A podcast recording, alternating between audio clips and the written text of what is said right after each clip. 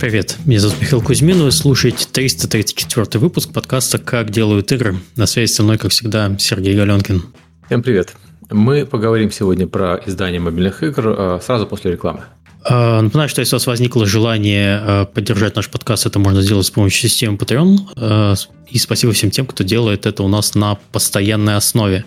А также у нас подкаст выходит при поддержке нашего спонсора. И спонсор э, нашего выпуска – это компания Завод Games – Завод Games – это московская студия разработки игр. Сейчас команда ищет продуктового аналитика. Подробности на сайте завод.games.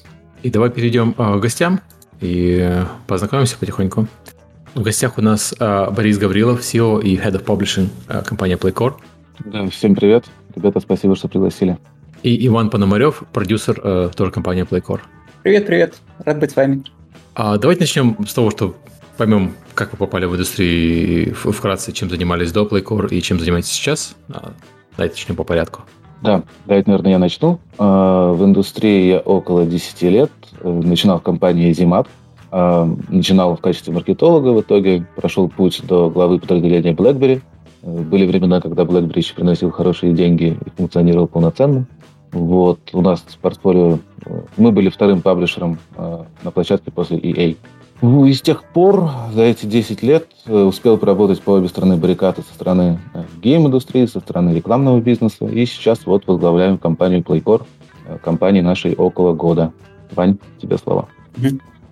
А, я начал свой путь в 2012 году а, в совершенно непрофильной компании «Порядок цифр», где мы разрабатывали проект игровой для корпорации «Русгидро», который должен был популяризовать гидроэнергетику среди школьников в соцсетях.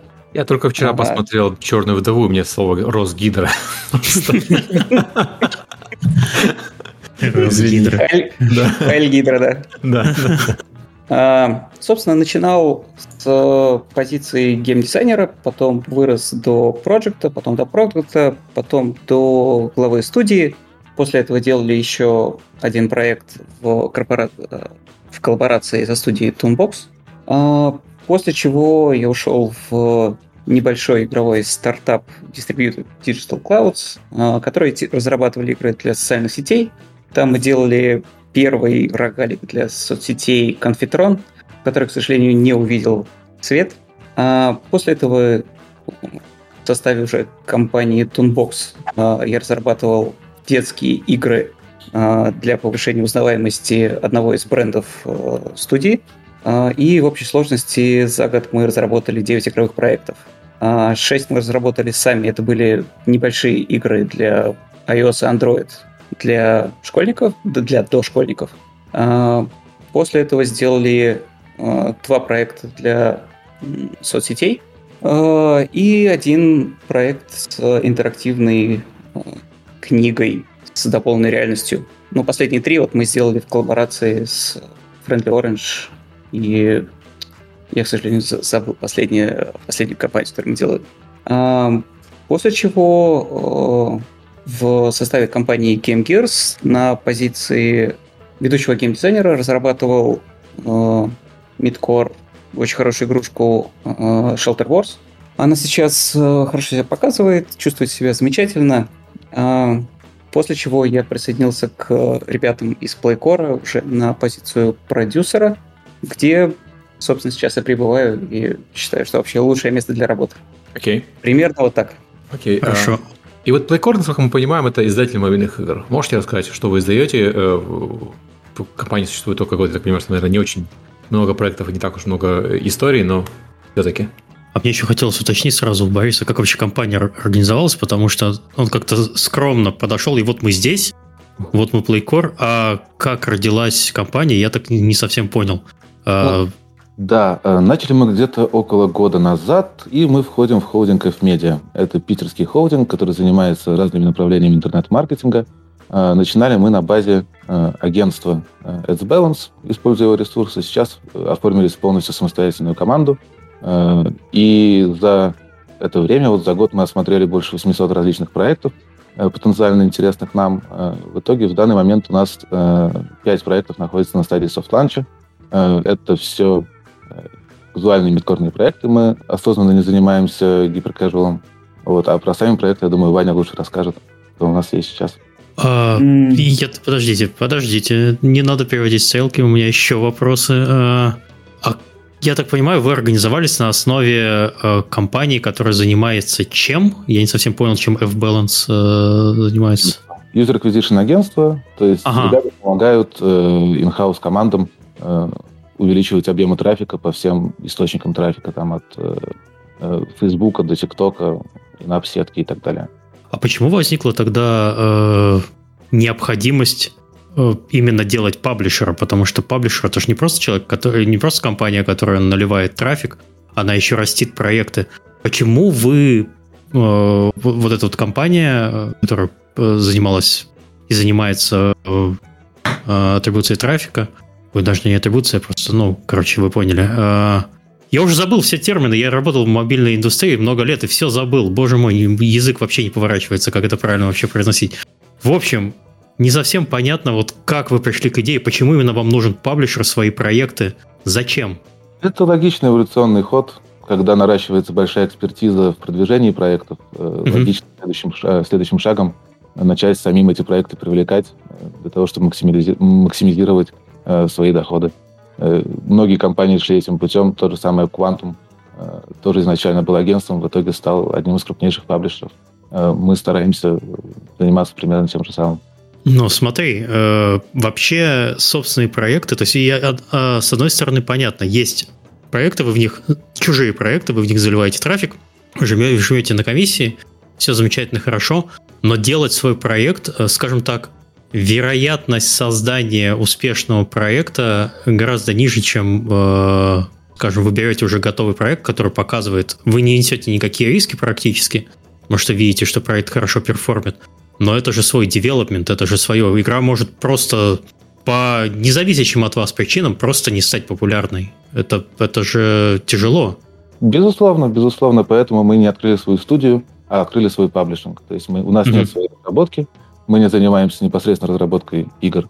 Э, мы помогаем тем, кто разработал свою игру, но не знает, что с ней делать дальше, как, на, э, как начать на ней зарабатывать, как привлечь пользователей. Да, Ваня есть что добавить. Да, Ваня руку да. тянет, как в школе.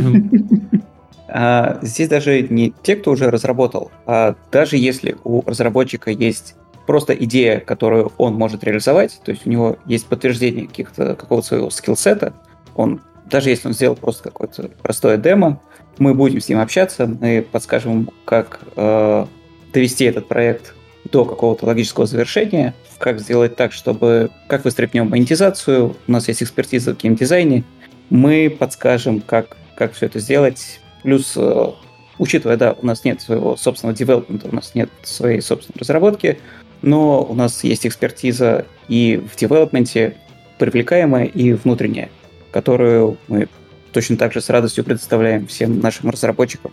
Угу. Мы вообще очень любим наших разработчиков и хотим, чтобы у них все было хорошо. Так кто же не любит разработчиков? Да, я добавлю да. тоже, чтобы было понимание, как э, весь цикл нашей работы выглядит. Э, наша команда без девов э, отбирает проекты для того, чтобы показать им их продюсеров, собирает информацию о командах, всю эту информацию передает продюсерам, продюсеры смотрят проекты и принимают решение о тесте на живом трафике. Мы проливаем условный какой-то объем трафика, смотрим на ключевые метрики, там на ретеншн, на конверсию платящего пользователя, и на основании этого уже принимаем какое-то решение о э, сотрудничестве с проектом или не сотрудничестве. Mm-hmm. Вот. А вот ты сказал, вот вы упоминали ваша экспертиза, ваш, э, ваш опыт. А что из себя сейчас представляет компания, сколько людей работает и на каких позициях, чтобы примерно данный, понимать? В данный момент у нас около 30 человек. Э, это команда бездевов, которые ищут проекты, команда продюсеров, которые сопровождают проект на, всей, э, на, на всем его жизненном пути от теста и до конца. А, это команда маркетологов, э, которая делится на user acquisition, ребят, кто занимаются закупкой, команда mm-hmm. дизайнеров, которые создают креативы, э, креативные менеджеры, которые придумывают сами подходы, продуктовые маркетологи, которые занимаются АСО и так далее – а, это команда Ad Monetization, которая занимается максими... Э, выстраиванием водопадов рекламных и максимизацией дохода с рекламы.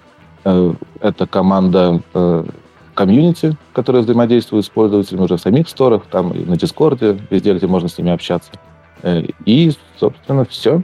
То есть 30 человек, ну так, неплохо. Я почему-то ожидал отве- услышать ответ, паблишер молодой, хорошо, мы только начали. Ну, у нас там 6 человек, скажем, и, все, и каждый делает 50 задач одновременно. У вас э, все более-менее структурировано. Хорошо. Да, Хорошо. мы начинали вчетвером, начинали вчетвером. И вот Во, сейчас... я такого ответа ждал. Очень. Нас четверо, все, мы там фигачим в гараже. Давайте. У нас очень амбициозные цели, э, и для этого нужна э, сплоченная хорошая команда, которая вот удовольствие... А, слушайте, а вы географически где расположены? Санкт-Петербург. Санкт-Петербург. Mm-hmm. Окей. Миш, к твоему вопросу я на самом деле замечал, что вот команды, которые э, расположены в странах с относительно низкой стоимостью труда, особенно вот Санкт-Петербург, Россия, понятно, что Россия, там есть Москва, есть Россия, да, разделение, они э, не так стесняются нанимать людей, особенно если э, законы э, в стране по поводу найма людей э, более-менее либеральные, как, собственно, в России и происходит. То есть, если посмотришь на... Работал с китайскими когда-нибудь партнерами, то можешь обнаружить, что там маленький инди-издатель может иметь 100 человек в команде. Mm-hmm. Это связано с тем, что вот не, не очень дорого нанимать людей и очень, не очень сложно их увольнять. А, ну, в время как, когда ты работаешь в Европе, вот как, как Миша, собственно, работает в Европе, вы стараетесь держать штат очень маленьким, потому что вам увольнять людей сложно и платить им дорого, потому что налоги и все остальное. Я бы не сказал, что это связано со стоимостью людей, поскольку у нас команда на самом деле достаточно распределенная. Вот Ваня сам э, на Кипре сидит. Mm. И в целом мы э, по тому, что мы платим нашим сотрудникам, э, стараемся идти впереди рынка. Я, я, я ни в коем случае не, не говорю, что вы платите мало и так далее. Я имею в виду, что когда вы работаете на рынке, где э, уровень оплаты чуть ниже, и уровень оплаты я не имею в виду, э, не, не имею в виду только зарплаты, имею в виду расходы на найм сотрудника. Потому Опять что налоги, со своими калифорнийскими страна. замашками вообще пришел. Я из Каролины, они из Калифорнии. Когда к нам приезжают люди из Калифорнии, они, у них возникает культурный шок, когда они понимают, что за стоимость э, а, а, блин, а, one bedroom в Калифорнии здесь можно купить дом трехэтажный. Вот. Но это конкретно калифорнийские проблемы. Простите, хорошо. Да. Так, э, на чем мы остановились? Я, я перебил с этими вопросами дурацкими про, количество, про количество людей. Хорошо. Э, что у нас там дальше? Про проекты давайте расскажем про наши. Да, а, что вы даете да, и да, как оно работает. Да, и вот какие, ну да, какие проекты, собственно, у вас сейчас, э, что вы ищете, что вы считаете перспективным и так далее? Это полностью mm. вопрос к продюсеру, Вань. Да, давайте я расскажу. А, наверное, из того, что самое такое, самое живое, это проект uh, TOLS 3 от uh, инди, uh, от инди-разработчика, который расположен в Дании. Uh, мы начали с проекта, который по метрикам не приносил практически ничего. То есть, uh, когда мы взяли проект, все метрики говорили о том, что у проекта есть проблемы. Но у проекта был очень высокий ретеншн. То есть сходу было видно, что э, игрокам заходит идея, игрокам нравится геймплей, нужно просто переделать, переделать текущую версию так, чтобы она начала зарабатывать. А, мы еще не начали полноценное масштабирование, но в целом мы вывели проект в положительный рост. А сейчас он приносит, я не знаю, мы можем разглашать цифры по проекту? Нет, нет, нет, наверное, не надо. Я сам вас... Да, я думаю, что не буду. А, скажу только, да, что сейчас а, проект зарабатывает столько, что разработчик ушел со своей основной работы, это был его пэт-проект, и живет исключительно за счет этого проекта и готовится к выпуску еще нескольких. Это при mm-hmm. том, что мы еще не начали полноценное масштабирование. Но в этом проекте совершенно прекрасная система монетизации, и в нем есть несколько несколько наших ноу-хау, которые позволили вывести этот проект на приличный уровень. Хотя сам проект — это что-то очень из 12-14 год, э, рассвет казуального геймплея в, на мобильном рынке, простой, э, простое э, управление одним пальцем, аркадов вообще в чистом виде. А, тем не менее, мы находим очень большой положительный отклик со стороны игроков. А, мы получаем очень большой прирост от органики. Мы в целом очень понравились Google. И в ближайшее время мы планируем еще больше понравиться Apple. А, я думаю, что месяца через 2-3 мы сможем заявить об этом проекте полноценно на большом рынке. А такой, а, а такой вопрос. А, да. А как вы познакомились с этим разработчиком? Как он вас нашел или как вы его нашли? Наша чудесная команда бездевов не пропускает практически ни одного мероприятия, проходящего в офлайне или онлайне. Угу.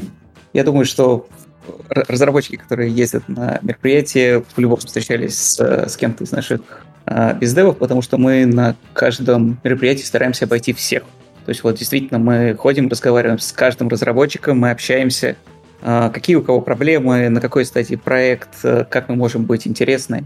И сейчас, поскольку мы молодой паблишер, у нас есть совершенно невероятная гибкость в подборе жанра, в подборе направления. Мы готовы работать со всеми, если это не гиперкэш. Потому что мы понимаем, что гиперкэш это просто не... Это не то, чем мы хотим заниматься. То есть здесь, помимо того, что есть э, экономически обоснованные причины, нам просто не заходит этот жанр. А мы, мы хотим заниматься тем, что, что нам нравится. Особенно если это приносит деньги. А, ну, скажем так, вам э, у нас был подкаст про гиперкэжуал буквально с полгода назад. Э, Иван Федянин со своими коллегами приходил. И в моем представлении пайплайны вообще под hyper-casual, они никак не вписываются в то, чем вы занимаетесь. Это на самом да, деле да. Прав, правильное и осознанное это, решение. Да. Это отдельный рынок. Мы прекрасно понимаем, что это вот ниша, которая сейчас живет очень хорошо. Это, наверное, самое успешное направление в мобильном геймдеве сейчас. И в него, э, я думаю, года, года два уже как э, пошли практически все. То есть все видят то, что есть э, высокие шансы на окупаемость. По сути, это возвращение ферм времен бума социальных игр, когда ты просто штампуешь один за другим в надежде, что один из них выстрелит. А, но при этом у тебя цикл разработки гораздо-гораздо меньше, затраты гораздо меньше, а время тестирования гипотезы точно так же гораздо меньше. Собственно, это то, что было раньше, просто более, более оптимально. Тем более, что аудитория гиперкэжа растет каждый день. А, тем не менее, мы... нам нравится сложный геймплей нам нравятся э, игры, в которые, в которые можно позалипать больше, чем 3-4 дня. И особенно нам нравятся мидкор проекты, там, где сложная экономика, там, где сложный боевой баланс, э, что-то, что может прожить больше года. Э, при этом мы видим несколько направлений для себя, в которые мы хотим двигаться, и набираем э, особенно тщательно проекты по этим направлениям. Например, мы видим возможность э, для роста в таких проектах, как интерактивные новеллы, в частности, атомы жанра. Это визуальные новеллы в основном на женскую аудиторию, э, хотя в последнее время мы видим то, что очень большая часть этой аудитории, она мужская, хотя никто в этом не признается. А, с другой стороны, мы можем посмотреть на проекты вроде ABME, который показывает э, ежемесячный доход только синапов в несколько миллионов долларов. Э, одни из лидеров рынка, у которых вообще все замечательно. При подборе проектов мы, в частности, смотрим на то, как в целом ведет себя рынок поп-культуры вообще. То есть мы видим то, что последние 3-4 года проекты с аниме-стилистикой становятся все более и более популярны, аудитория растет, и мы верим в то, что следующие полтора-два года э, визуальные новеллы с подобной стилистикой начнут зарабатывать значительно больше и займут более устойчивое положение на рынке. То есть еще, еще два года назад э, ни один паблишер, скорее всего, не взялся бы полноценно работать с аниме-стилистикой в интерактивных новеллах, просто потому что слишком высокие риски. Надеяться, что какой-то из этих проектов действительно принесет. Это вот только там на азиатском рынке, там своя аудитория, у них это все устоялось, uh-huh. а на мир это масштабируется плохо. Тем не менее, проекты, которые выходят последние полгода, показывают то, что это не совсем так. А, Анимешники это... везде, в общем. Никуда да, не деться. Да. Ну, зайдите в любой книжный магазин. Теперь в любом книжном магазине есть секция манги. И она большая. И это периодика, то есть они не просто закупили какой-то один title, и он у них там лежит, пока не выберется. Нет, выходят новые-новые э, главы этой манги, они появляются на полках. И это повсеместно. Э, рынок растет, на этот рынок надо реагировать. Чем, чем мы занимаемся? Этом, да. да. При этом, мне кажется, стоит отметить, что э, рынок классических интерактивных новелл, типа western жанра, он как раз-таки стагнирует сейчас, и мы осмысленно идем именно в атоме, в анимешную стилистику. И э, что касается географии наших э, клиентов, как раз-таки вот новеллы, которые мы писали, ребята из Перу. находятся, их тоже вот наши бездевы откопали. А так mm-hmm. у нас есть клиенты из Австралии. То есть, ну, мы работаем вообще по всему миру. Есть тут наводящий вопрос из чата от Глеба Лебедева. Э, есть ли какие-то ограничения по движкам, а то некоторые не берут, если не Unity? У вас есть какие-то преференции по проектам? Абсолютно неважно. Ну, на самом Нет. деле, здесь принципиальный вопрос, э, чтобы SDK-шки, которые нам нужны, э, могли встраиваться в build игры. То есть это Facebook, AppsFlyer, Adjust, Dev2Dev. Если есть готовое решение для встройки, и если разработчик берет на себя и уверен в своих возможностях, что он сможет их встроить, и они будут корректно передавать информацию нам, то проблем mm-hmm. нет. Но есть движки типа э, этого, господи... GameMaker, Ren'Py. Гейммейкеры, где нет готовых решений, а не какие-то кастомные рукописные решения работают очень криво, и это вызывает большие сложности, лишнюю трату ресурсов. Мы стараемся mm-hmm. особо не связываться. То есть ваш... То есть, ну, то есть, подожди, вы, вы не берете Ren'Py, это один из самых популярных движков для визуальных новелл? Не-не-не. Я здесь хотел сказать то, что а, я бы не был так категоричен, то, что мы их не берем. Мы в любом случае рассмотрим все проекты. Если проект действительно хороший, мы готовы а, сделать какое-то кастомное решение по тому, как мы собираем аналитику, как мы собираем статистику. А, для нас а, во главе угла стоит игра. То есть, если игра хорошая, если мы видим в ней потенциал, мы готовы совместно с разработчиком придумать какие-то какие кастомные решения. То есть, понятно, что мы не можем двигаться по игре вслепую. То есть у нас по-любому должна быть система, которая позволяет нам трекать трафик, которая позволяет снимать внутриигровую аналитику. Нам нужно с чем-то работать. Соответственно, если вы приходите к нам, у вас должны быть э, либо правильные вопросы, либо уже на них ответы. Как мы будем с этим работать? А, опять же, если у вас их нет, но игра хорошая, мы сядем и вместе с вами все придумаем, как это сделать максимально, максимально комфортно для обеих сторон. Ну, насколько я помню, да. ты сейчас себя в яму закопаешь. Насколько я помню, SDK-то постоянно обновляются, а если язык обновляется, если у тебя какой-то движок динозавр, который ты сам написал, или, не дай бог, используешь, обновился плагин, ты его пытаешься при, прикурочить, э, а там начинают лезть баги, все не работает, и тебя Google или э, Apple по своим требованиям э, из-за security вышибает со следующего апдейта. Все, ну то есть это... Я понимаю ваше желание как молодого начинающего, быстро растущего и перспективного паблишера мы берем все, все замечательно, не волнуйтесь, но такое направление, ну, лично я вижу проблемным, потому что потом вы все равно упретесь в поддержку этих проектов.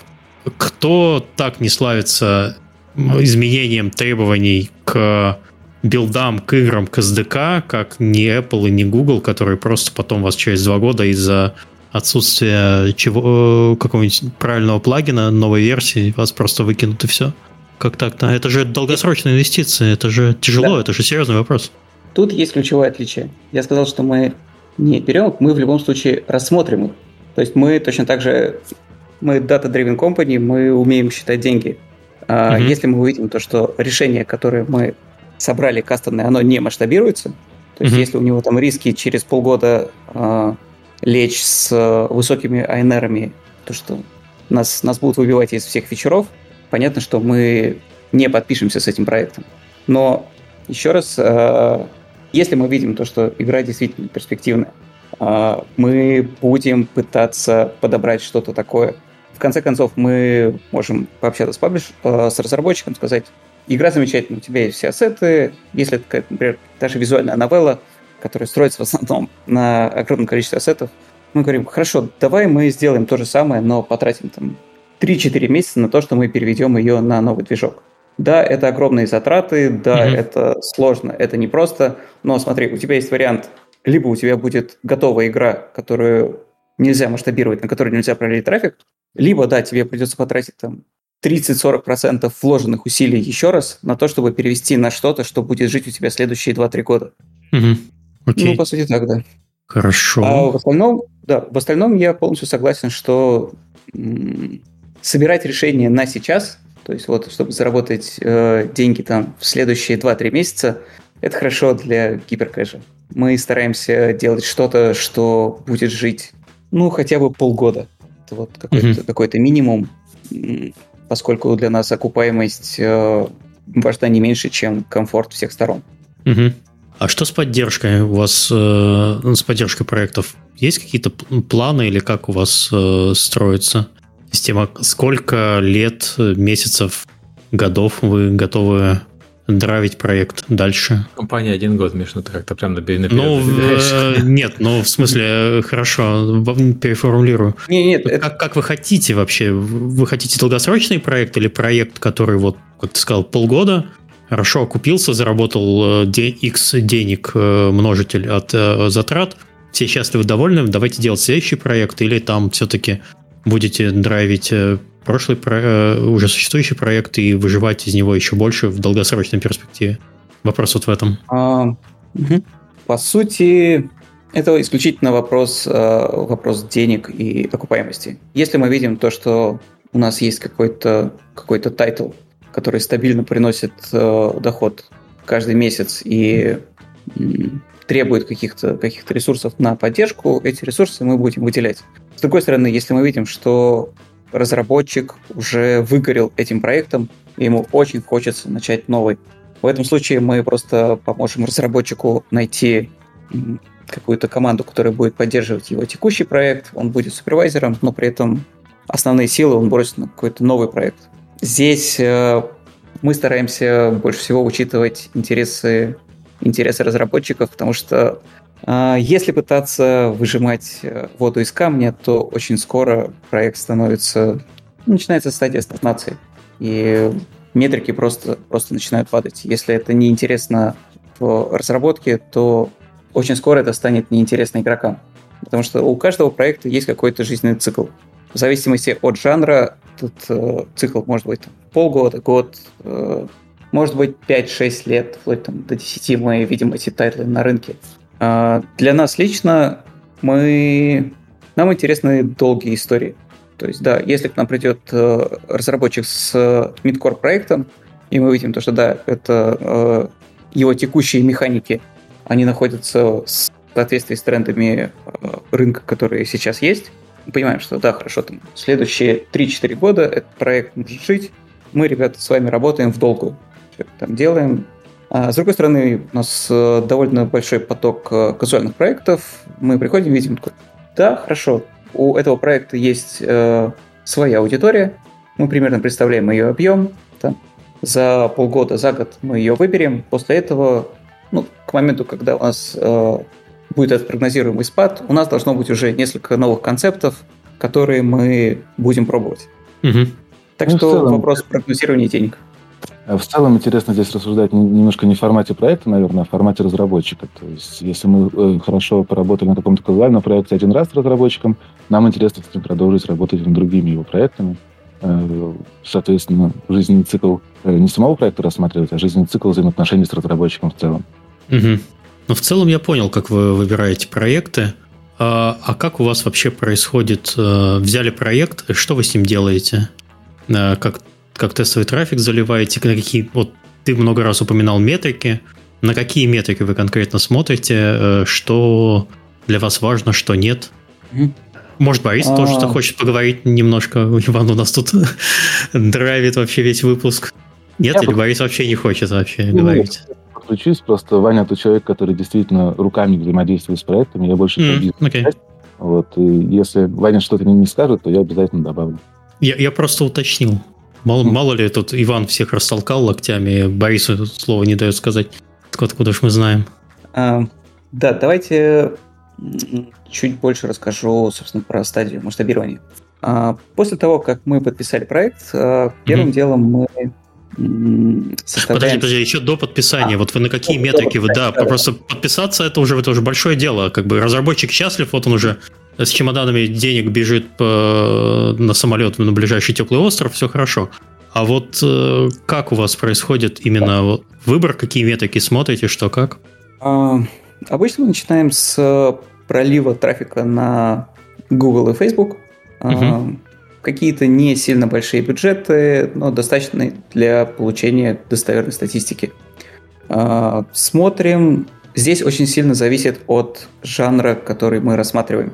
Потому что, я думаю, это и так э, всем понятно, что Если вы делаете casual игру, если вы делаете midcore игру, то retention, в первом случае там retention первого дня у вас будет важнее, чем retention там, 14 дня.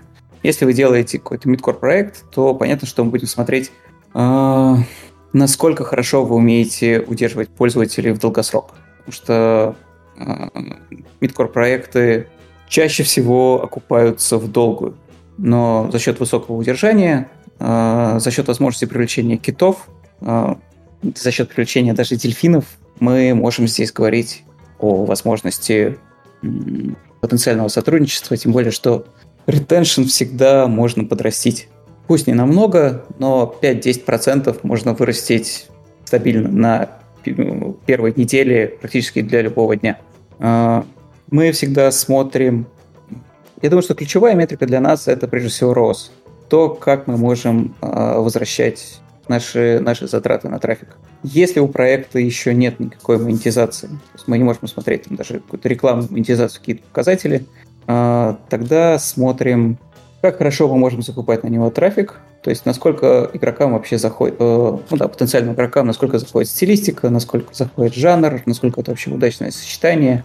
Э, смотрим retention, смотрим конверсии, смотрим CTR, ну, это частично...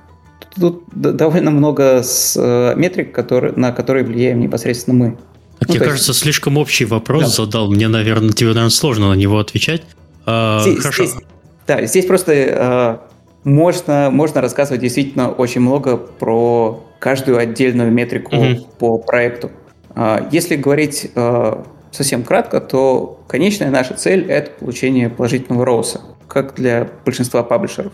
А, если мы Собственно, ROS можно впоследствии декомпозировать на огромное количество метрик, можно, которые можно на него вопрос. влияют. ROS да. это, это что? Я знаю ROI, а ROS это что? Это, по сути, а, чистый return of investment с рекламы, без учета костов на обслуживание. А как оно по буковкам ROS? ROAS. А, ROS. А, окей, все, я просто прослушал. Я, это какая-то новая для меня метрика. Когда я, когда я этим занимался, такой метрики у нас не ну, было. Большинство оперируют, э, оперируют ROI, но когда у, да, тебя да, да. Очень, да, когда у тебя очень много проектов, тем более на ранней стадии, то перекладывать, э, считать косты немножко рано. Потому что эти косты все равно изменятся, эти косты будут расти, и по сути ROS позволяет оценить потенциал. То есть это не что-то, что является какой-то там высеченной в граните цифрой. Вот если у тебя она хорошая, то все, все будет замечательно. Ага, все, я нагуглил. Это return ну, on ad spend. Все, понятно. Да. Это, это возврат э, денег, затраченных на рекламу. Все, в голове все сложилось хорошо. Можно добавлю немножечко? А, на самом mm-hmm. деле многие оперируют ROS, но называют его ROI. Mm-hmm. Мало мало кто считает стоимость там, квадрата площади, эм, которую занимает сотрудник при, при, при первом тесте, условно. Да? А здесь есть еще несколько тонкостей, которые при тестировании э, стоит учитывать. Мы всегда стараемся проливать э, первый трафик на геймплейные креативы, чтобы посмотреть, как именно э, ключевой геймплей э, взаимодействует с пользователем. Смотрим на CTR, э, и если вот э, геймплейные креативы не заходят, то, в принципе, Э, придумывать какие-то дополнительные подходы уже смысла особого и нет. То есть Главное, через Facebook сам... вы обычно делаете это? Да, да. Mm. Facebook, Google, как они говорят. Mm-hmm. Мы на самом деле немножко проскочили вопрос, вопрос по нашим проектам. Понятно, что все да, я... проекты... Да, все проекты, если... подкаста пытаюсь услышать. Все проекты, если мы будем перечислять, то это будет довольно много. Я думаю, что э, из такого, что было бы, наверное, показательно, это то, что мы за 4 месяца отсмотрели 500, 500 э, проектов весьма небольшой командой а, продюсеров.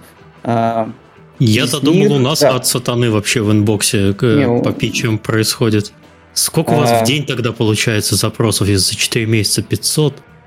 Очень сильно по-разному. Здесь на самом деле очень сильно зависит от, от конференции. Ага. Поскольку мы не даем такую узкую воронку, как у других паблишеров, то есть мы действительно смотрим очень много всего. Эм, из этих 500, э, я думаю, что у нас воронка где-то до сотни. Это те, с кем мы действительно начинаем разговаривать. То есть mm-hmm. Остальные 400 отпадают а, либо по причине общего уровня игры, либо по тому, что заезженные механики, либо мы видим то, что сочетание просто плохое, либо общий уровень ну, не дотягивает. Мы mm. даем какой-то... Ну, то есть у вас есть какая-то собственная планка, ну, как понятно, как у паблишера, да, что да, да, сразу да. же смотрите на игру, мы не знаем, что с ней делать, может быть, даже игра хорошая, мы не знаем, что с ней делать, мы не будем брать. Да, по сути, по сути так. То есть мы видим, что а, либо проект а, уже достаточно старый, и такие проекты мы тоже, тоже рассматриваем. У нас был проект, которому уже было три года, и у ребят на самом деле был просто космолет. Он это гигантский мощный проект, который успел заработать какие-то деньги, но потом ребят, э, ребята вовремя не адаптировались к рынку, и проект морально устарел. При том, что в теории его может, из него можно реанимировать и сделать какой-то какого-то зомби, но там понятно, что количество усилий, которое будет на него потрачено, он, ну, он никогда не отобьется. То есть это, наверное, какие-то проекты, какие-то супергигантские паблишеры, вроде Mail.ru, могут себе позволить выделить 12 человек, чтобы не сидели, занимались одним проектом, чтобы он там начал приносить там, знаю, на 10% больше ревеню. Угу. Для нас это пока, пока тяжеловато. То есть в будущем мы будем что-то такое делать, э, но точно не сейчас. Собственно, 100 проектов, с которыми мы общаемся, э, где-то проектов 60 из них доходят до стадии э, техлонча. То есть, когда мы подключаем все SDK, когда мы готовим все к проливу, и когда мы делаем какой-то первый тестовый пролив, просто чтобы посмотреть, что все наши подключенные SDK нормально передают данные.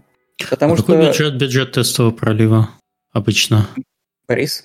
На техлонче бюджет, он минимальный. Нам нужно получить условные 5 покупок, если игра монетизируется через э, инапы.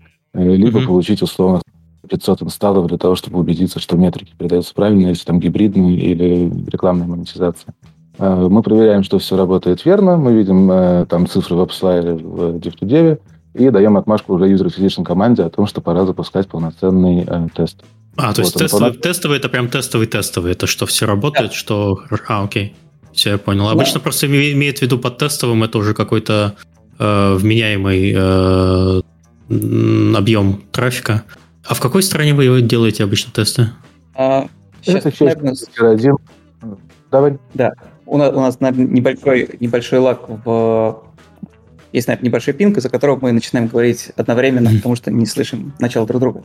Mm-hmm наверное, стоит сказать то, что у нас э, есть э, процесс, процесс этого отбора, мы, наверное, немножко просто углубились в него. У нас есть стадия техлонча. Это, собственно, когда мы э, решаем, что да, проект нам интересен, мы хотим сделать на него тестовый пролив. Перед этим мы делаем техлонч, это подключение всех SDK, то есть интеграция всех систем аналитики, после чего мы проверяем то, что системы аналитики просто отрабатывают данные, и они у нас бьются во всех системах. Для этого мы запускаем какую-то небольшую компанию. Как э, сказал Борис, там 5 покупок мы видим, 500 инсталлов мы видим. Посмотрели то, что все данные везде бьются. Хорошо, мы готовы к тестовому проливу.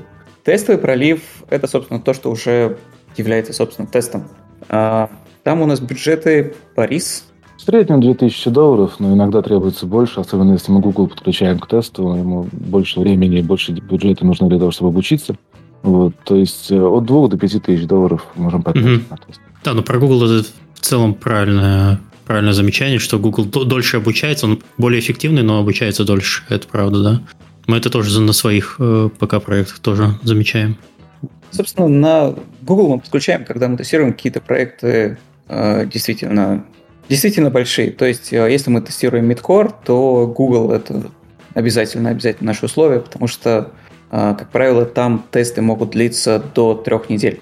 То есть э, у нас э, стандартная воротка это временная, это от одной до трех недель на тест. Неделя, если это casual проект, две недели, если там есть э, какие-то какая-то хорошая система инапов, и три недели, если это большой проект, где мы хотим посмотреть там, retention 14 дня, retention 21 дня, ну, плюс э, к этому времени надо добавлять э, примерно неделю на отстойку трафика. То есть то, что мы нагнали, мы смотрим, как оно дотекает. После чего принимаем уже решение о подписываться, не подписываться. Вот, это мы... самое важное. Да, либо запускать еще одну итерацию, то есть мы даем какие э, Если мы видим, что метрики неплохие, но не дотягивают до каких-то наших внутренних KPI, мы предоставляем разработчику рекомендации наши по улучшению, что нужно тогда делать, чтобы эти метрики подтянуть. И если разработчик готов э, эти изменения сделать, э, мы обозначаем сроки какие-то, и по истечении этих сроков делаем еще одну итерацию тестов, чтобы посмотреть, как изменения отработали. И так до тех пор, пока метрики нас не устроят, мы не будем готовы к писанию договора.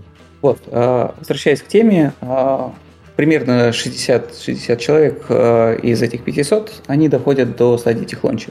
Потому что, как это не печально, мы сталкиваемся с э, определенными проблемами на стадии подключения SDK, на стадии проверки данных.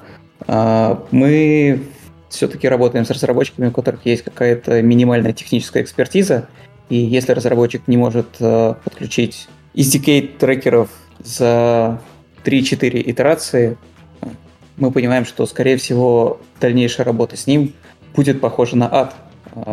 Но, опять же, опять же, мы, у нас есть исключение, что если проект э, действительно классный, мы ждем, ждем больше. То есть понятно, что особенно проекты, которые находятся в активной разработке, разработчики постоянно хотят э, добавить как можно больше фич, чтобы получить наиболее репрезентативную результаты по, по тестам. Мы иногда идем на уступки.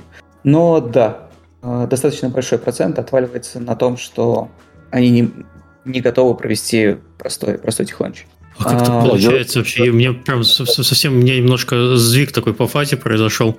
Но разработчики вроде хотят заниматься мобильными играми, они э, зарабатывать деньги, они должны себе представлять, что их ждет. Там есть э, понятные требования рынка, понятные требования издателя. Как это так? Типа, пошел на Олимпийские игры по прыжкам в длину, но не смог прыгнуть. Примерно у меня такое э, впечатление Мы... от того, что ты сейчас говоришь. Мы сами были немножко в шоке. Uh, ну, для нас это не очень понятно, потому что у нас uh, достаточно хороший integration менеджер с огромным запасом терпения, который сидит и раз за Дай разом бог проговаривает. Ему здоровья. Дай ему бог здоровья. Достаточно долго сидит, проговаривает, uh, скидывает мануалы, все. Единственное, чего мы пока не делаем, мы не лезем в код разработчика. То есть мы не можем сесть рядом с разработчиком, сказать, вот копи-пасни вот это, вставь это вот сюда, и все будет хорошо. То есть, ну, мы предполагаем то, что если у разработчика нет каких-то таких навыков, то подучись, приходи чуть попозже, мы попробуем еще раз. А, ну, по крайней мере, мы, мы надеемся, что так и будет происходить. А, На самом... из... Да. Прости, перебить. На самом деле мы сталкиваемся с какими-то проблемами на каждом из этапов воронки. И первая, самая основная проблема, это когда приходит разработчик, который сделал игру, э, не зная, кто целевая аудитория этой игры.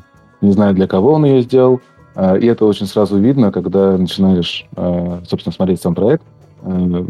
Хотелось бы всем посоветовать в первую очередь изучить рынок и подумать, для кого и какого игрока вы игру делаете. А второй момент, да, с интеграциями, казалось бы, это задача на несколько часов для медла программиста, но и есть все мануалы, э, все достаточно понятно, но действительно примерно у каждого третьего разработчика возникают проблемы с этими интеграциями. А, где-то проблемы с, там, с верификацией покупок, где-то с настройкой событий. И очень большое, большое, большое количество ресурсов времени тратится на то, чтобы эти проблемы э, решить. Вот. Э, хотя абсолютно правильно, Миш, говоришь, что это рынок, у которого есть определенные требования, и очень странно, когда разработчики э, об этих требованиях либо не знают, либо не готовы э, по этим правилам играть. Ну, я понимаю, когда ты, например, делаешь проект для, не знаю, для Nintendo Switch, и тебе заворачивают, что у тебя Joy-Con а, обозван джойстиком, это типичная ошибка разработчиков с локализацией, то есть есть требования платформы, ты тоже их можешь посмотреть, но ты просто, ну, нету определенного опыта. Но здесь-то да, хорошо. Но я так немножко это в шоке нахожусь в легком. Mm. Здесь... Особенно, э, интересно, да, когда офигенный геймплей, когда идеи есть какие-то ключевые фишки, которые цепляют, и возникает проблема с интеграциями, э, вот здесь очень обидно бывает расставаться с разработчиком. Но мы всегда стараемся до последнего дожать, помочь. Только когда мы понимаем, что бесполезна наша трата ресурсов, э, тогда мы уже прекращаем общение. А вы SDK, я, может быть, немножко неправильно себе представляю процесс. SDK берется вот готовый с сайта э, рекламной сети, встраивается. А вы есть возможность сделать какую-то свою э, прослойку, или вы таким не занимаетесь? Свой собственный, еще более супер-супер упрощенный способ для интеграции SDK? Или это не актуально, и я нахожусь в каком-то неведении?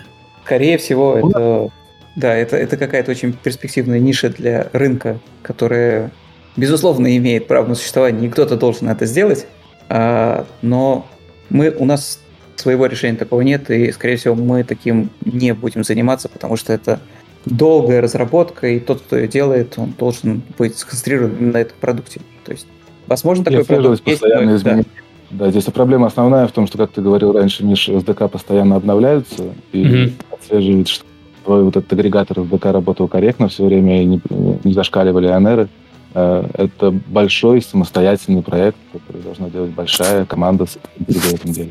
Ладно, хорошо. Мы тут людей уже напугали достаточно хорошо. Прошли они э, э, э, интеграцию с ДК. Что дальше? А, собственно, этого, после этого мы начинаем уже полноценные э, кампании рекламные э, в Фейсбуке и на Гугле. Э, мы проводим кампании как на креативах, которые есть у разработчика, если у него уже были какие-то идеи, как он хочет продвигать эту игру, э, либо в момент, когда мы уже готовим техлонч, мы договариваемся с разработчиком, чтобы он предоставил нам графические ассеты, которые есть у него в игре.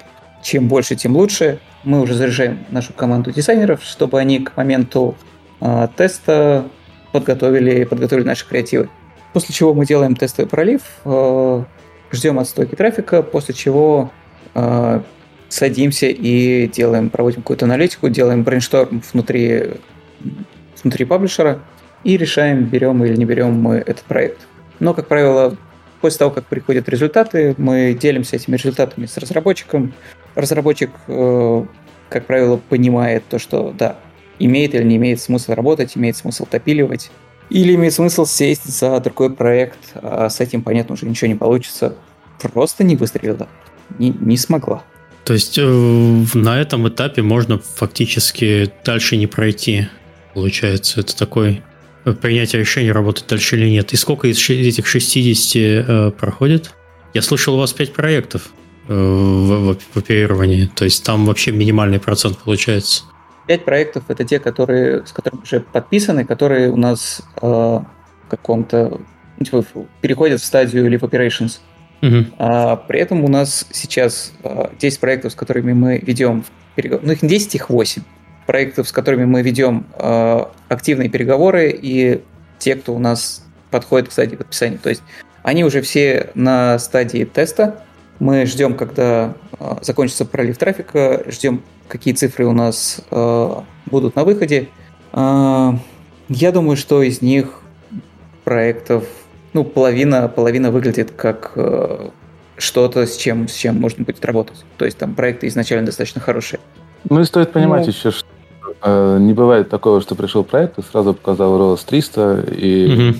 всегда у каждого проекта есть какие-то свои проблемы. Нам нужно понимать, хватит ли наших ресурсов и наших возможностей для того, чтобы те проблемы, которые есть в данный момент у проекта, решить.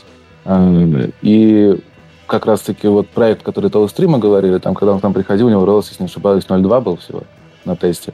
Сейчас мы его дали на 4. То есть, если у вашего проекта есть какие-то метрики, которые вас их не устраивают, это абсолютно не значит, что мы не будем с ним работать.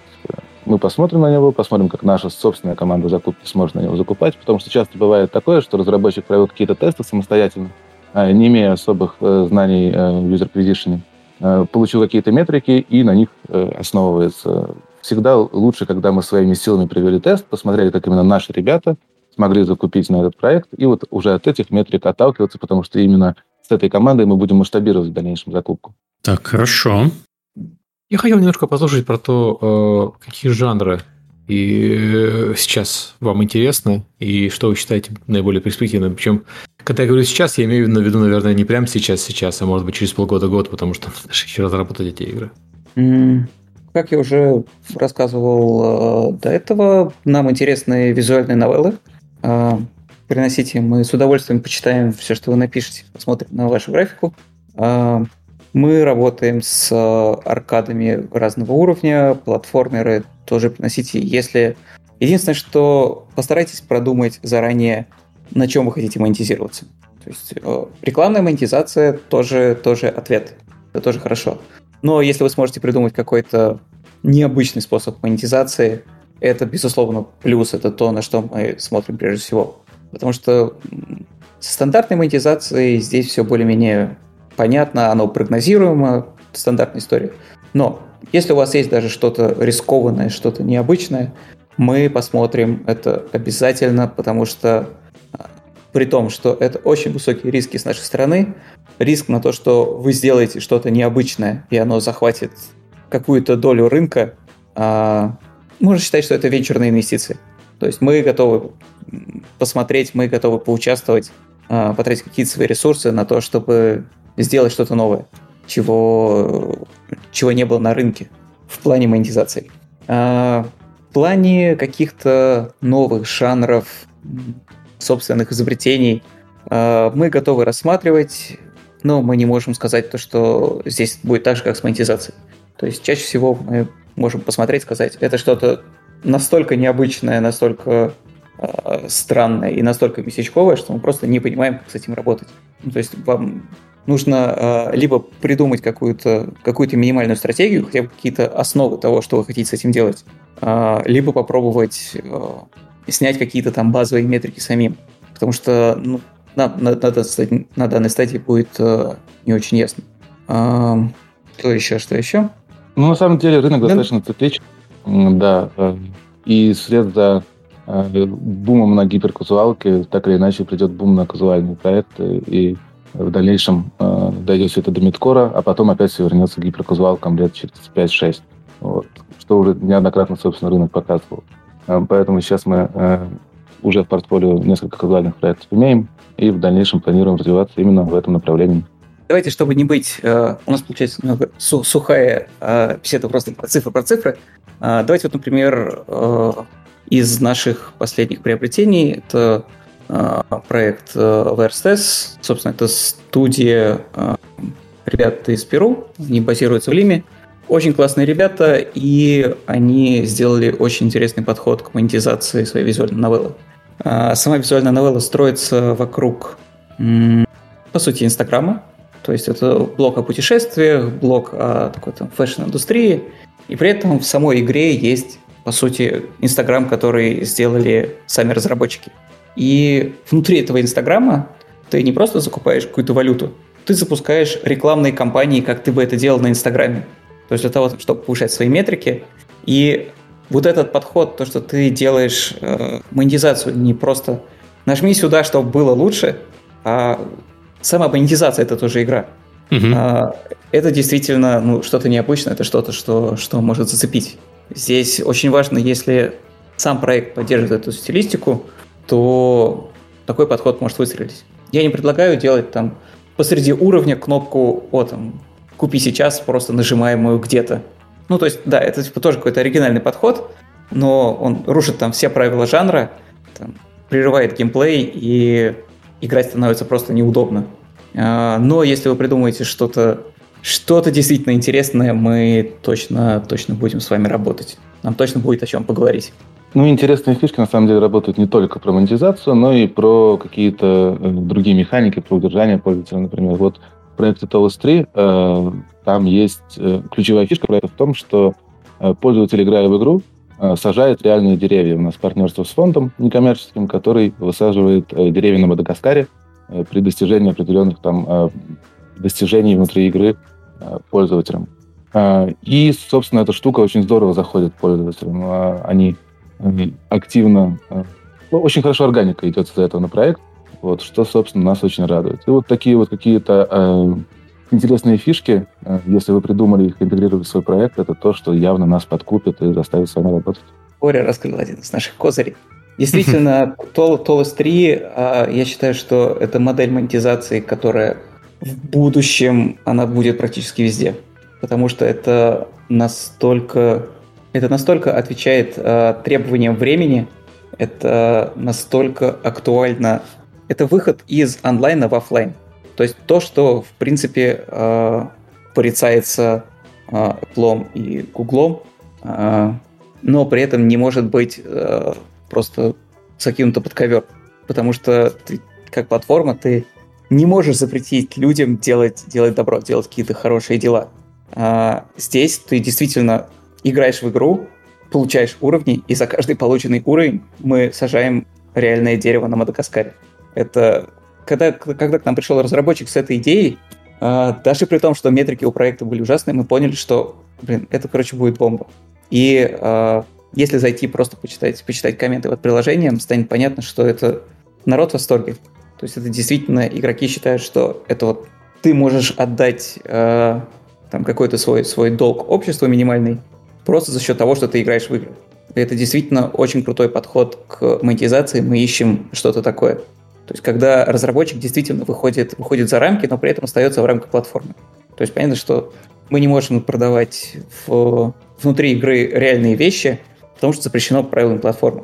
Но при этом э, можно придумать какой-то такой подход, который будет э, действительно чем-то чем необычным, чем-то невероятным.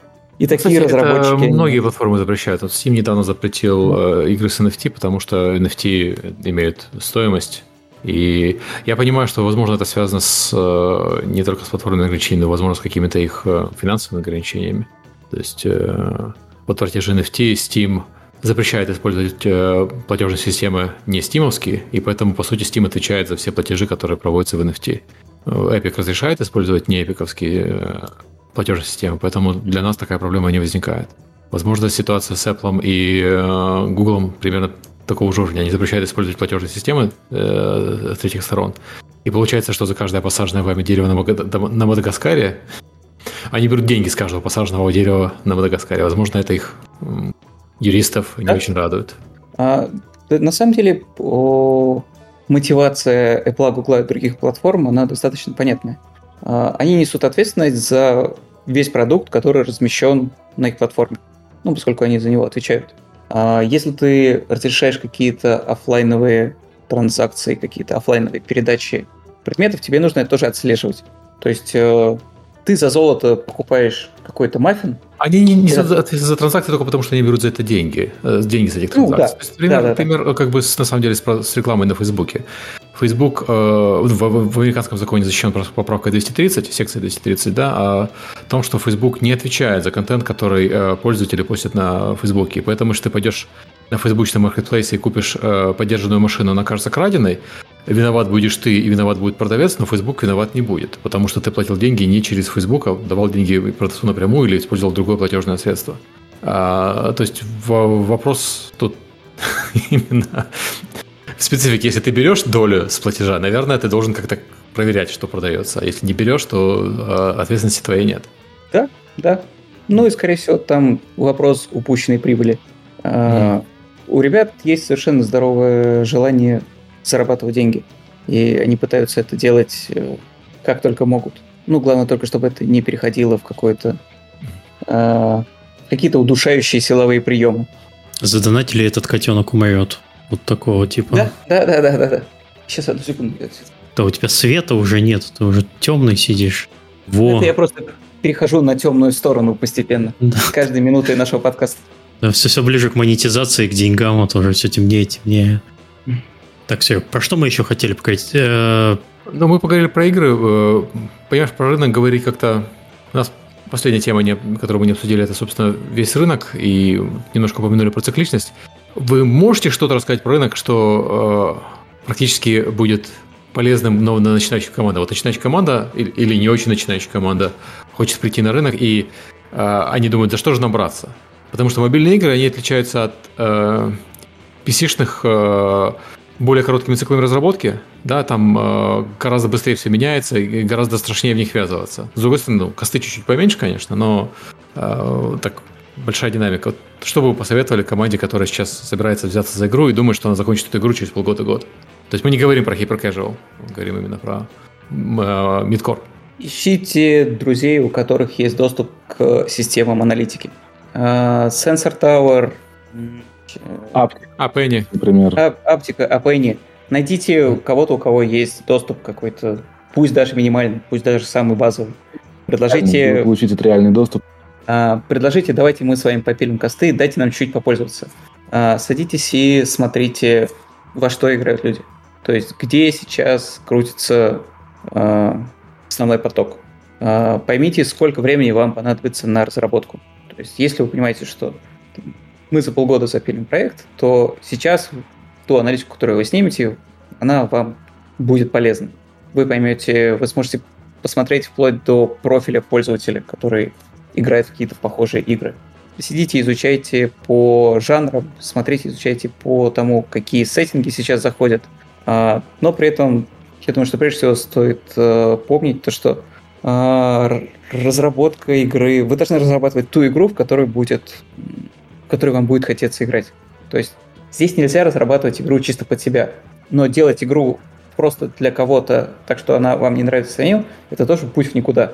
То есть там через э, полгода вы будете ненавидеть то, чем вы занимаетесь, вы, вы выгорите очень-очень быстро. А, если вы думаете, что вы придумали какой-то какой супер жанр, который вот точно завтра выстрелит, я придумал такую фичу, которая завоюет мир, идите общайтесь с друзьями. А, смотрите, ну, сначала общайтесь с друзьями, показывайте им игру, если они играют, они дадут какой-то фидбэк, После этого идите в интернет, а, показывайте свой прототип максимальному количеству игроков.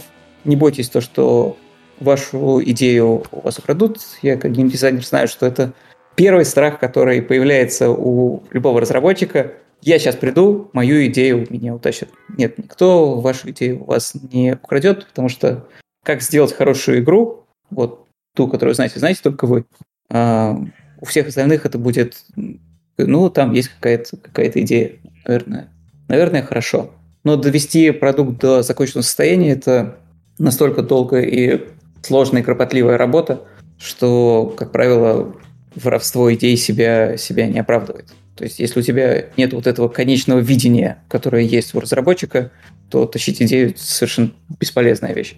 А... Такой вопрос, что э, если да. мы говорим про клонирование идей, обычно клонируют уже высшие успешные проекты. То есть э, на этапе идеи клонировать э, ее, скорее всего, никто не будет. Да, да. У каждого когда-то приходит в голову идея открыть свой бар и у тебя в голове вот есть картинка, какой этот бар должен быть, идеальный, где стоит барная стойка, где стоит то все. А с играми то же самое. У каждого, игра, у каждого кто, в принципе, когда-нибудь играл, есть идея э, идеальной игры, как, там, где можно грабить караванами или делать что-то еще. Э, и у нас, у каждого, и у Вани, и у меня тоже есть эти идеи, мы когда-нибудь планируем их реализовать. Поэтому чьи, э, чьи-то чужие идеи здесь заимствовать смысла нет никакого. Мы хотим делать что-то свое. Кроме того, э, то, как будет выглядеть ваша игра, э, это только в вашей голове находится. И вот и большая проблема, мне кажется, для геймдизайнеров в целом передать через диздок, через какую-то другую документацию до разработчика понимание того, как он видит это у себя в голове. Как в, режисс... в режиссуре фильма. А, ты же не будешь делать раскадровку полноценную по всей игре, а нужно как-то донести мысль и показать, как эта игра должна выглядеть. Поэтому опасаться свою идею смысла нет особого. Ну и плюс NDA всегда можно подписать, чтобы максимально себя обезопасить. Вот, а, показывайте, собирайте фидбэк, у вас появится огромное количество новых идей, которые надо будет сидеть, брейнштормить, обрабатывать, смотреть, Идея, кстати, это интересный вопрос, потому что, насколько я знаю, что многие издатели не будут подписывать идеи с разработчиком, который придет и принесет им игру, по той причине, что у издателя в этот момент может находиться 20 э, игр своих в разработке, и еще с 20 разработчиками не общаются, поэтому если мы сейчас, э, предположим, мы издатель, ну, мы на самом деле издатель, но предположим, а к нам придет компания и потребует подписать NDA перед тем, как показать свою игру, мы скажем, скорее всего, нет, потому что э, ну, есть большая вероятность, э, что у нас в разработке что-то похожее, и не хочется, чтобы этот разработчик на нас подал в суд, потому что они решат, что когда мы выпустим эту игру, мы своровали эту идею у них. Это проблема, на самом деле, с большими издателями достаточно распространенная. С большими издателями, да. в смысле, большого количества проектов, а не обязательно больших э, размеров. То есть у вас может быть и с инди-издателями такая же ситуация, потому что инди-издатель общается с обычно с большим количеством студий, чем э, тот же самый Electronic Arts. Сергей, что ж ты делаешь? Сейчас у слушателей бизнес-идея в голове появится. Ходите с издателем, подписывать NDA, а потом всем говорить, что они у нее крали. Вот, вот же бумажка. Все. Так, э, давно такое происходит? Ну, мне кажется, у каждого разработчика есть игра где-то в топе, которая он такой, я это придумал. Я это придумал, когда это еще не было модно. У меня утащили идею. Вот я где-то там на форуме об этом рассказывал. Вот туда пришел Electronic Arts и украл меня там. Star Wars я придумал. Форум на Указе, да? Не, на самом деле такое бывает, по-моему, действительно прав у всех. Я часто вижу, что вот мне кажется, что вот какая бы, почему никто не сделает такую игру, это была бы прикольная идея. Потом через пару лет, хоп, и кто-то ее сделал, потому что кто-то другой не просто подумал об этом, а еще и сделал это. Более инициативный, чем я. Ну и стандартно, если у вас рождается идея, будьте уверены, что э, в мире 7 миллиардов человек. У кого-то уже точно есть эта идея. И, скорее всего, таких людей очень много. А разница только в том, кто ее доделает. Вот это вот важно, что у многих людей это и есть идея, и многие люди пытаются что-то сделать в этом жанре или э, с, этой, с этой же идеей. Вот, а в остальном, да. Да, договорю. Да, завершая, завершая вопрос, аналитика, аналитика ваш лучший друг, исследование рынка ваш э, главный товарищ. Смотрите, изучайте, э, постарайтесь получить доступ к э, каким-то системам, которые будут вам рассказывать про то, что творится на рынке. Плюс к этому какие-то большие, большие порталы, следите за тем, как, что вообще в целом происходит на рынке, DTF, топ оформите подписку, смотрите, вы должны быть в курсе того, что происходит. Без У меня такой вопрос. Э, да. Вы же в начале выпуска говорили, что у вас нет собственного продакшена, вы только издатель. Но вот за последние минут 10, что мы обсуждаем, я смотрю, у вас в глаза просто горят. Своих идей, я думаю, бесконечное количество. А не хотите, на самом деле, ну, скажем, искать разработчиков или команды, которые бы вы, которые бы делали те проекты, которые вы, ну, либо думаете, либо знаете, что они вот с, с какой-то с большой вероятностью выстрелят и так далее. Или на это просто сейчас нет времени и желания? Мы, мы фанаты индустрии. То есть э, все ребята, которые работают в студии, они все горят играми. Кто-то делал игры, кто-то участвовал там на каких-то поздних этапах, кто-то участвовал в Operations, кто-то с самого начала делал какие-то свои проекты. У всех есть опыт, и нам, прежде всего, нравится то, чем, чем мы занимаемся. Делать свои игры — это все-таки отдельное направление. Для того, чтобы mm-hmm. мы могли туда переключить ресурсы, сначала мы должны сформироваться как полноценный паблишер. Но... То есть не, не время еще. А, проблема в том, что мы уже немножко, мы уже немножко на этом пути. У нас mm-hmm. есть э, чудесная компания из Калининграда, э, Undead Fox, ребята, привет, э, которые делают по сути, новый саб-жанр. А, я думаю, многие здесь слышали про карточную игру Reigns. А, Да-да. Да. Ребята сделали очень классный проект. А, единственная проблема то, что у него paid монетизация, и для них мобильный рынок это был рынок остаточный. Было несколько проектов, которые пытались это все перевести полноценно на мобильные рейсы, рельсы. Проблема в том, что никто не мог придумать, как сделать free-to-play монетизацию. А они смогли. Э, они пришли с очень крутой идеей, они пришли с э, пониманием того, что они хотят, и мы за последние месяца три работаем над тем, чтобы сделать э, действительно игру этого жанра, которая изначально заточена под мобильный, под мобильный сегмент рынка.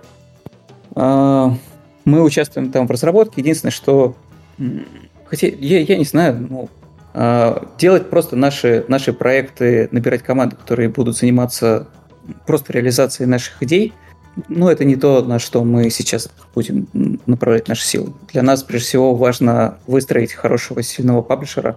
Впоследствии, да.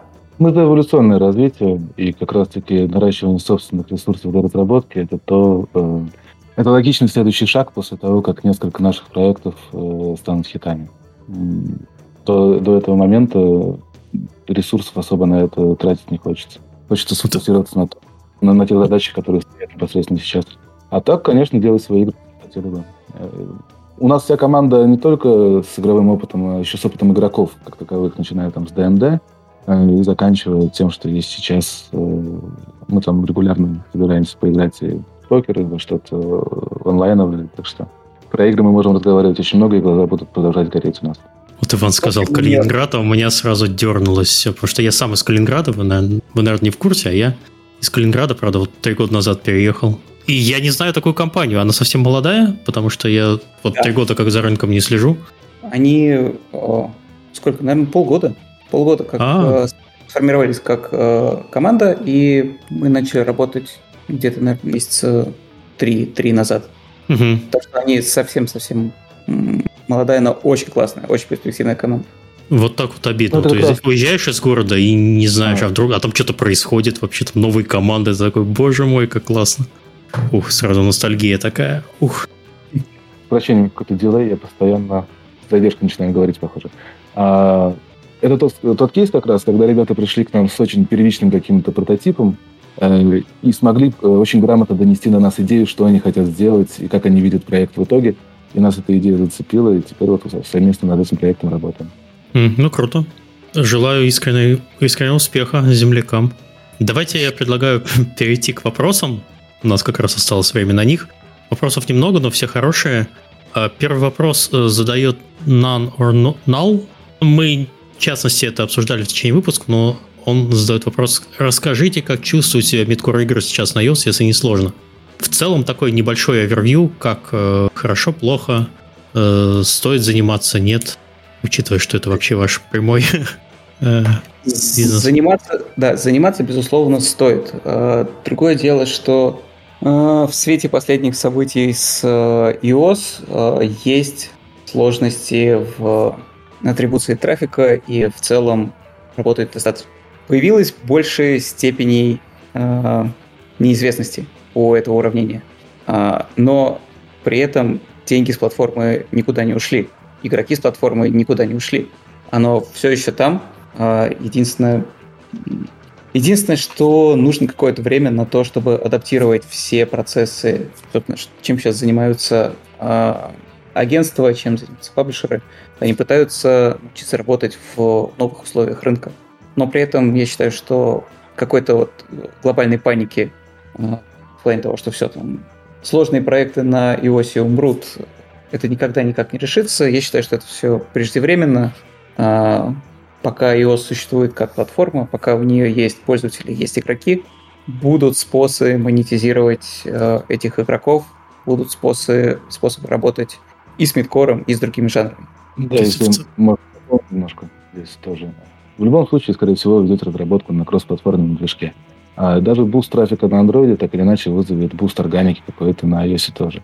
А Изначально, когда анонсировались все эти изменения, они выглядели гораздо страшнее, чем э, то, что мы увидели в итоге. Там и кнопка была на другом месте, и кликапинг должна была быть другая. Плюс сейчас появляются различные механики, которые объясняют пользователю, э, для чего нужно передавать рекламный идентификатор, и ты в самой игре можешь его предлагать э, перейти в настройки и переключить там э, идентификатор, э, отдавать его начать. И все не так страшно, как казалось еще год назад. Если я правильно понял ответ, могло быть и лучше, да? Как себя чувствую? Все хорошо, но могло быть могло и лучше. Могло быть и хуже, знаешь. Да, могло быть и хуже. Я, я тоже придерживаюсь мнения, что могло быть и хуже. Серега, помоги мне с вопросами, а то ты пол выпуска молчал, молчал, а я тут это бухтел, бухтел, а ты это молчал, а молчал. ты слова не даешь ставить, Миша. Да вот, извините, я просто этой фигней занимался. Твоя тема, да. Я этой перспективной отраслью ты занимался, а не фигней. А, Serval Star спрашивает, если совместная работа издателя и разработчика не покажет каких-то результатов, можно, будет, можно ли будет легко разойтись или приложение зависит на аккаунте издателя, пока он не возместит все свои расходы? Здесь сильно все зависит. От договора, да, все зависит от договора, который вы подписали. Эм, советую читать его очень внимательно. А, у нас по умолчанию договор подписывается на три года, но при этом стороны могут достаточно безболезненно его разорвать в случае, если не сработались. Как это у других издателей обстоит, насколько я знаю, гораздо жестче, чем у нас. А, у нас еще есть фишка, а, в данный момент мы не берем права на игру у разработчика, то есть IP э, остается на его игру у разработчика, что тоже нас несколько отличает от других издателей. Но всегда читайте договор, мелкий шрифт, пункты все, и желательно привлекайте юриста со стороны, который э, все это вычитает, вам поможет, подскажет. Да, это будет стоить денег, но будет стоить вам гораздо меньше головной боли в будущем. А IP вы принципиально не берете или... Нет, это наше э, уникальное торговое предложение. То есть это mm, то, okay. за счет, чего, за счет чего мы показываем, насколько мы сейчас расположены к разработчику и почему с нами интересно работать. А, мы заинтересованы в IP. То есть, если мы бы с удовольствием оставили его себе. А, но мы, во-первых, объясняем разработчику, зачем вообще нужен IP и какой с него может получить профит. То есть э, большинство разработчиков... Ну, в том, в том числе. Э, понятно, что есть проекты вроде, например, того же Cut у которого IP приносит сейчас, я бы сказал, достаточно, достаточно значительную часть прибыли. То есть они вырастили полноценный бренд чисто на, чисто на игре. И если бы они в какой-то момент кому-то продали, продали свою IP, то сейчас они получали значительно меньше, чем могли бы. А, сиквелы, ну, сиквелы, да, в том числе. Хотя часто разработчики, особенно для мобильных проектов, не задумывают так далеко. То есть, mm-hmm. ну, они нацелены на то, чтобы растить один проект просто в ширину, чем э, продвигать потом отдельно какую-то там, вторую часть. Хотя это тоже достаточно выгодный, ну, выгодный вариант развития. Ну, спин по вселенной, например, если у тебя хорошая вселенная. Здесь фишка в том, что любой сиквел предполагает, что первая часть была успешной. А если mm-hmm. она была уже успешной, э, то разработчик, скорее всего, будет заинтересован, чтобы второй частью тоже занимались мы поскольку уже есть опыт с конкретным продуктом, с этим лором, э, с этой вселенной, и вряд ли он уйдет к какому-то другому издателю, который, для которого проект будет абсолютно новым. Мы исходим из этого. Ну и, в принципе, как у любой уважающей компании э, себя, у нас есть миссия э, прописанная, и один из пунктов этой миссии гласит, что э, мы хотим помогать, а не использовать. Э, поэтому мы максимально стараемся ориентироваться на интересы разработчиков, чтобы ему было максимально комфортно с нами работать. Окей, у нас э, следующий вопрос от Заур Ахмедов. Он на самом деле много вопросов спрашивает, но у него две основных темы, которые он, э, его интересуют. Как научиться теоретической части геймдизайна и как научиться аналитике игр, и где научиться аналитике игр, и где научиться э, геймдизайну.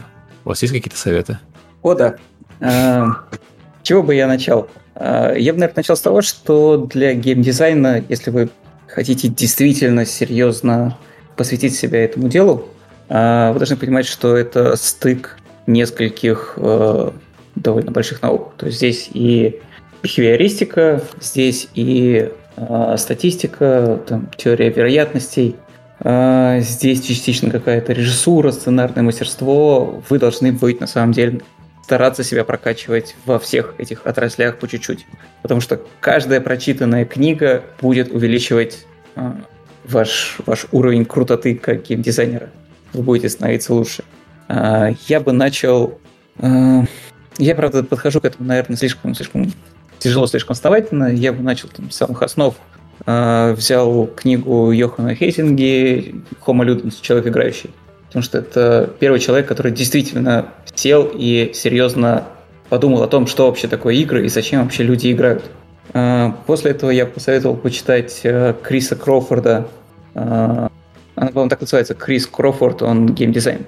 Это один из э, старых э, геймдизайнеров, действительно. А ты прям все классику советуешь. Да, это Крис Крофорд, он геймдизайн, это конец 90-х, начало 2000-х, если я правильно помню. Да, да, да, да. И э, это действительно очень классная книжка, которая рассказывает основы. То есть э, он рассказывает, э, зачем, в принципе, играют, э, играют люди, само понятие фана, дает какую-то таксономию там, для понимания того, что вообще такое игры, чем игры отличаются от любой другой, от любого другого entertainment а. Потом я бы, наверное, посоветовал почитать что-то по режиссуре. Например, кино между Адом и Раем Александра Митты. Совершенно прекрасная книжка. Вот вам одной книжки хватит для того, чтобы как-то базово понять драматургию. Пусть даже вы не нарративный геймдизайнер, у вас должно быть понимание, как построить сцену таким образом или как подвести игрока к чему-то таким образом, э, чтобы ему было интересно, чтобы он совершал те действия, которые, которые нужно вам. Э, я бы, наверное, еще по-любому посоветовал почитать э, большие ресурсы вроде манжет геймдизайнера. Там вы найдете огромное количество самых разных статей, каких-то тем, они достаточно хорошо освещаются цикл лекций Яна Шрайбера «Принципы геймдизайна», тоже уже ставшая классикой подборка, подборка лекций по геймдизайну. Я бы по-любому посоветовал почитать э, игру в цифры Василия Сабирова. Если вы хотите разобраться в аналитике, это вот входная, входная книга, которая расскажет вам, как, как вообще это происходит, и в целом она составлена достаточно хорошо. А, Василию большой респект, э, респект за книгу. А, что хорошо иметь в арсенале, когда вы начинаете этим заниматься? А, большое количество студий разработчиков опирают на то, что у геймдизайна должна быть очень сильная теория вероятности. Он должен вот быть таким математиком-математиком. Без этого никак. А, на самом деле, если вы не занимаетесь какими-то действительно сложными проектами в плане э, компетитива, то есть ну, что-то там авточеса, то вам, скорее всего, не понадобится уровня там знания на уровне какого-то кандидата наук, э, пара-троек э, книжек просто по терверу сделают из вас уже достаточную машину. Я бы здесь, наверное, делал упор на то, что у вас э, должна быть хорошая алгоритмика. Потому что геймдизайн во многом это способ найти решение для какой-то текущей проблемы из тех условий, которые, которые у вас даны. И вам нужно будет строить много достаточно сложных алгоритмов, как взаимодействовать между собой все, все компоненты игры, чтобы они взаимодействовали тем, ну, чтобы это все, короче, заработало. Плюс к этому э, Google Sheets, э, Excel, у вас не должно быть с этим проблем вообще. Э, эти инструменты, как правило, позволят вам решить процентов, наверное, 60 задач по геймдизайну, которые основаны на цифрах. Там очень большой функционал, там есть возможность написания скриптов, посидите месяц, вы все это выучите, после этого вы очень сильно удивитесь, а, какие, какие системы прогнозирования там можно строить, и в любой а, команде у вас не будет проблем, например, с тем, что вы пришли, а там какая-то такая админка, что заходишь и хочется убежать в тот же момент. Такой, ничего страшного, давайте мы выгрузим это в CSV-шки, я сам это все разберу на составляющие, я типа админку сделаю у себя в Google Sheets, и после этого мы будем все прекрасно жить. Я просто буду вам крушать в том виде, в котором вам надо. То есть вы становитесь человеком, который может подстроиться под любую систему, под любую проблему. Хотя тоже может не всегда пригодиться. Вот у Заура Ахмеда следующий вопрос как раз про прототипирование на бумаге, как это происходит. У нас был, на самом деле, подкаст про прототипирование, где мы это рассматривали, и про геймдизайн. Но я хочу сказать, что многие э, прототипирование, на самом деле, ведется в Excel или в Google Sheets. А, не исключаю, конечно, есть прототипирование на бумаге, есть прототипирование там в GameMaker, в Unity, в Unreal, но э, значительная часть прототипирования таблички. Я бы По крайней мере, посовет... в играх, где есть экономика. Я бы хотел посоветовать э, один из ресурсов, который незаслуженно неизвестен. Это сервис называется Machinations. Э, это сервис, который позволяет строить визуальные модели. То есть э, предположим, решение какой-то там совершенно стандартной задачи. У вас есть два игрока, они по очереди наносят себе, наносят друг другу э, урон. У них отнимается здоровье, но при этом у них здоровье разное, урон разное. Кто быстрее из них, э, кто там останется в живых, а кто умрет.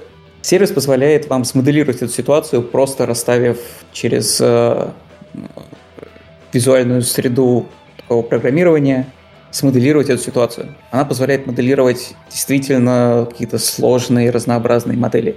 Вплоть до того, сейчас он разросся вообще хорошо. Я его помню еще лет, наверное, 6 назад. Я увидел то, что ребята на нем сделали модель StarCraft 2, и это просто был, был mind blown. А, действительно, если у вас сейчас нет какого-то крутого мотана, вы не можете в уме как-то это быстро все просчитать, то идите, создавайте модельки, вы, по крайней мере, сможете проверить, так оно, правильно ли ваши расчеты. То есть можно там взять э, ручку, тетрадку, там, шаг первый, нанесено столько-то урона, нанесено столько-то Шаг второй, там вы сделали 10 шагов, э, увидели результат. Здесь это все делается там за, за пару минут. Э, то еще прототипирование на бумаге. Э, смотрите примеры дизайн-документов. Это вот э, основное, с чем возникают проблемы у геймдизайнеров. Есть сайт, они... который выкладывает э, разные дизайн-документы, если правильно помню. А, я видел, по-моему, на DTF выкладывали, в манжетах точно выкладывали манжеты геймдизайнера. Я там точно видел. А отдельный ресурс не припомню. Э, есть отдельный а... ресурс про pitch-документы. Э, ребята собирают pitch-документы. По-моему, про геймдизайн тоже был такой. Я могу ошибаться. Ну, ну в любом я... случае, геймдизайн документы э, многих игр выкладываются через некоторое время, э, потому что это интересная информация. А, и вопрос... Да. Сейчас я быстро закончу. Mm. А, если вы хотите научиться писать дизайн-документы, а, самое простое, что вы можете сделать, это взять игру, которая вам нравится, и просто расписать ее. Вы должны уметь делать декомпозицию существующих игр. Это навык, без которого как геймдизайнеру вам будет тяжело развиваться. Прям садитесь, э, если вы можете... Начните с того, что пишите ее по фичам. То есть там большими... Там, вот эта комната, она производит такой-то ресурс. Там, эта комната производит такой-то ресурс. Все, описали там всю игру как-то верхнего уровня. Потом вот такие, хорошо, а как вот экономически это все устроено? То есть тут производится столько-то ресурса, там, здесь тратится столько-то ресурса. Составьте простой там дебет, кредит, баланс. После этого там вы начинаете это усложнять, усложнять, пока у вас не получится Excel-таблица, в которой вы можете зайти и там предсказать, какие действия будут происходить в игре. То есть, я вот тут построил вот это, вот у меня, я знаю, какой результат у меня будет там через два дня там, по производству. А с боевым балансом точно так же. Садитесь, у вас есть э, входные данные, в виде каких-то статов, выходные данные в виде там, какого-то урона, пытайтесь э, разобрать, пытайтесь декомпозировать. Хотя вот это, скорее всего, у вас э, ну, на первых этапах не будет получаться, потому что очень большое количество данных, оно на самом деле прячется тоже под ковер. И если это какой-то компетитив, компетитив батлер, построенный исключительно на цифрах, то, как правило, там есть какие-то скрытые переменные. Если вы их научитесь находить, то вообще огонь. Вас возьмут, условно, в любую студию, которая делает клон какого-то проекта, что делает очень большое количество студий. Вы просто приходите и говорите, я знаю, что вы делаете клон вот этого проекта, смотрите, вот, я этот проект декомпозировал на каком-то уровне.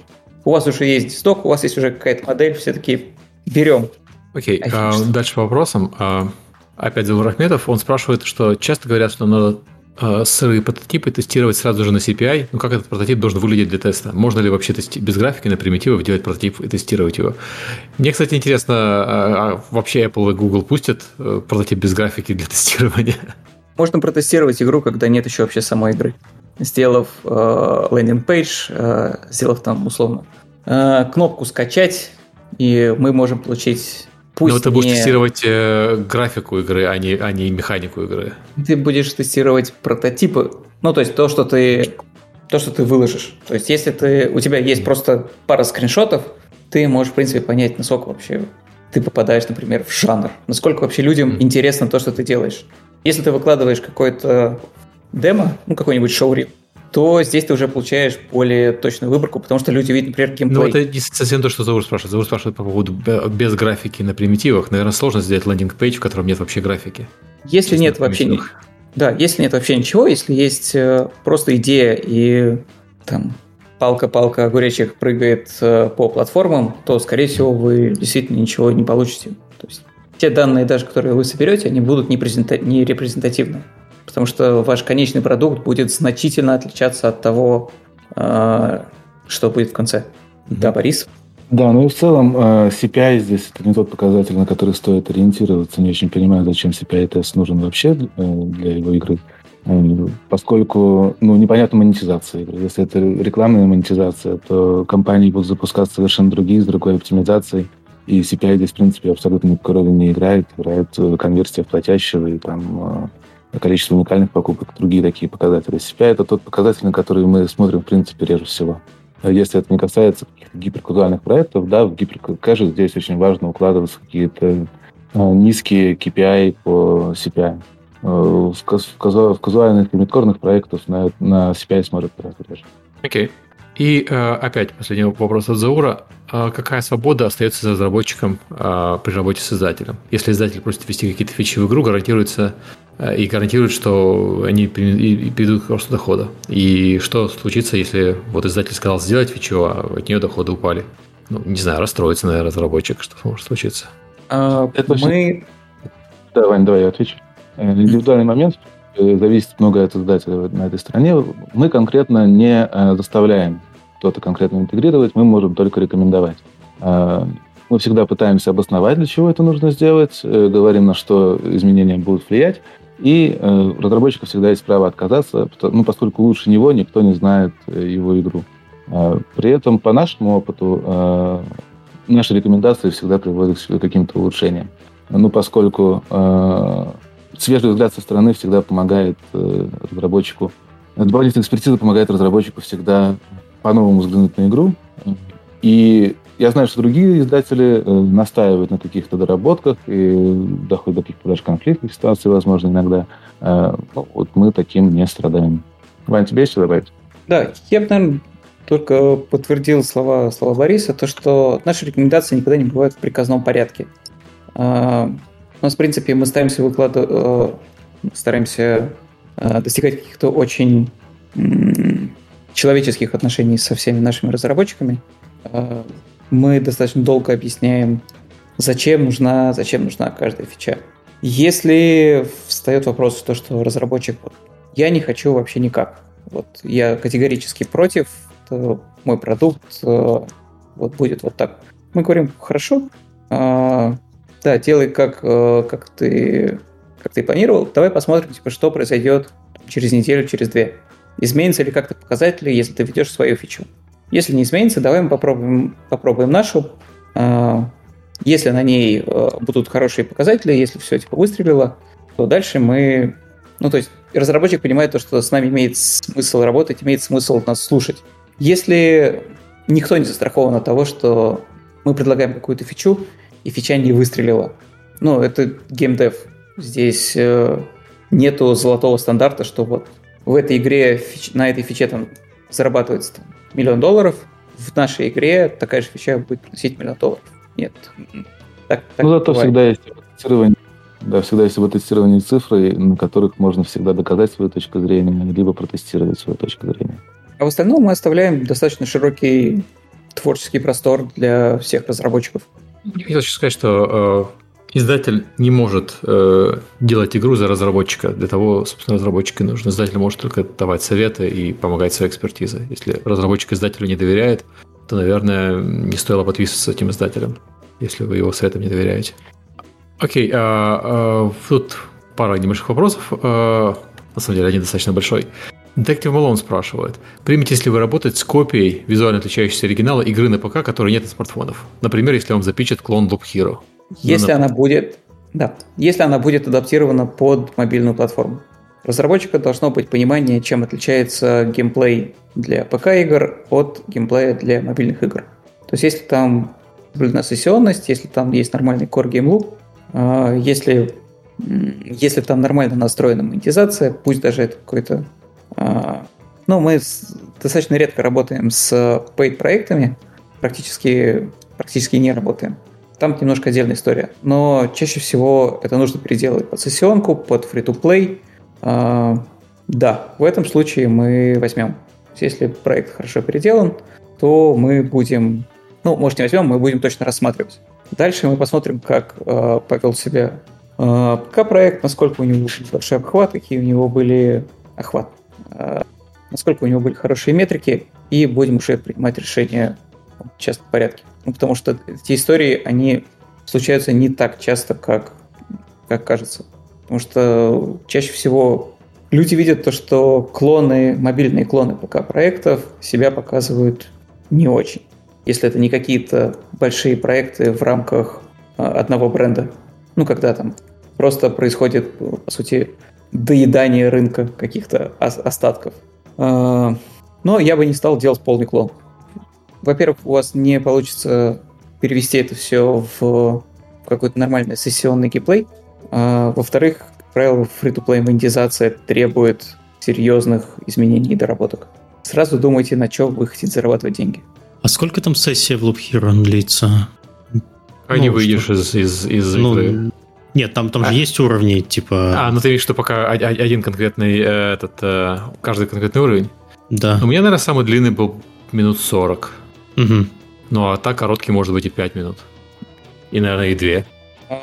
Данжен кроллеры и Данжен кроллеры и рогалики на мобильных э, для мобильных платформ это в принципе хороший рынок, на котором можно было бы поработать, на котором можно сделать много разного интересного.